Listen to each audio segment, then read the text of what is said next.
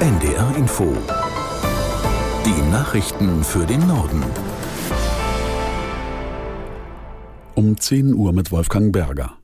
Ägypten hat den Grenzübergang Rafah geöffnet. Zum ersten Mal seit Beginn des Nahostkrieges durften Menschen den Gazastreifen verlassen. Auf ägyptischer Seite wurde ein Feldlazarett aufgebaut.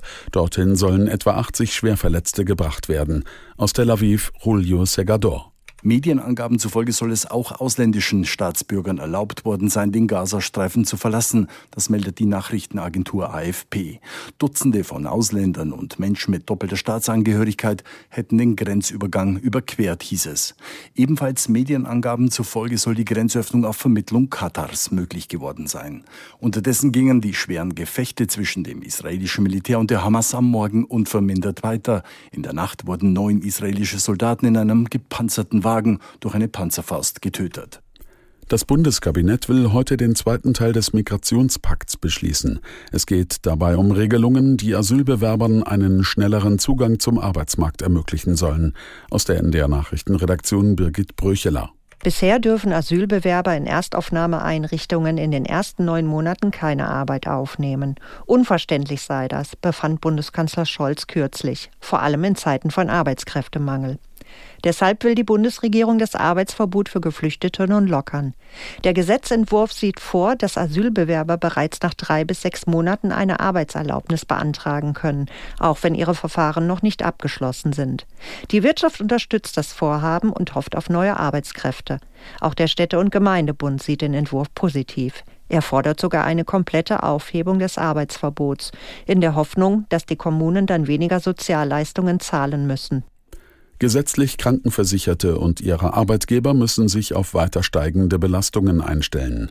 Bundesgesundheitsminister Lauterbach soll laut Handelsblatt den durchschnittlichen Zusatzbeitrag zur Krankenversicherung für das kommende Jahr um 0,1 Prozentpunkte auf nun 1,7 Prozent erhöht haben. Aus Berlin Jan Zimmermann. Die Beiträge steigen damit auf ein Rekordhoch. Die neu festgelegten 1,7 Prozent sind allerdings nur eine kalkulatorische Plangröße.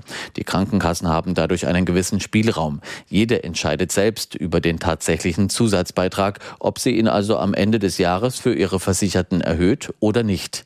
Der Zusatzbeitrag wird zusätzlich zum allgemeinen Krankenversicherungssatz von 14,6 Prozent auf den Bruttolohn erhoben. Die Kosten teilen sich Arbeitnehmer und Arbeitgeber. Der Haupt Hauptgeschäftsführer der Bundesvereinigung der Arbeitgeberverbände, Steffen Kampeter, kritisiert die steigenden Kosten. Er fordert ausgabesenkende Reformen bei der Kranken- und Pflegeversicherung, sonst würden die Sozialsysteme an Akzeptanz verlieren. Bundespräsident Steinmeier hat bei seinem Besuch in Tansania um Vergebung für die Gewalttaten der deutschen Kolonialherren gebeten. Sie hätten mit grausamer Härte regiert und er sei beschämt über das deutsche Vorgehen in der damaligen Kolonie Deutsch-Ostafrika, sagte der Bundespräsident. Er verneige sich vor den Opfern. Steinmeier äußerte sich in der Stadt Songea, die in jener Region liegt, in der zwischen 1905 und 1907 ein Aufstand gegen die deutschen Kolonialherren mit großer Härte niedergeschlagen wurde. Historiker schätzen, dass im Verlauf bis zu 300.000 Menschen getötet wurden. Nach dem Hochwasser in Schleswig-Holstein vor eineinhalb Wochen will die Landesregierung heute mit Kommunalvertretern über den geplanten Wiederaufbaufonds beraten. Sie hatte kurz nach der Sturmflut zugesagt, dass es finanzielle Hilfen für Betroffene geben soll. Aus Kiel Anna Grusnick. Sönke Schulz vom Landkreistag sagte im Vorfeld des Treffens, er erwarte, dass die Landesregierung Eckpunkte zum Volumen des angekündigten Wiederaufbaufonds nennt und konkretisiert, welche Maßnahmen förderfähig sind. Laut Staatskanzlei geht es vor allem darum, sich auszutauschen und einen gemeinsamen Überblick über die Auswirkungen der Sturmflut zu gewinnen.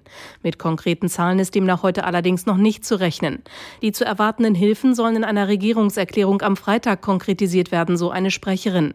Auch in den Ausschüssen des Landtages sind die Folgen der Flut Thema. Die Abgeordneten wollen sich von der Landesregierung darüber informieren lassen, welche Mittel bereitgestellt werden, um die Schäden zu beseitigen und was die Erkenntnisse der Flut für den künftigen Küstenschutz an der Ostsee bedeuten. Das waren die Nachrichten.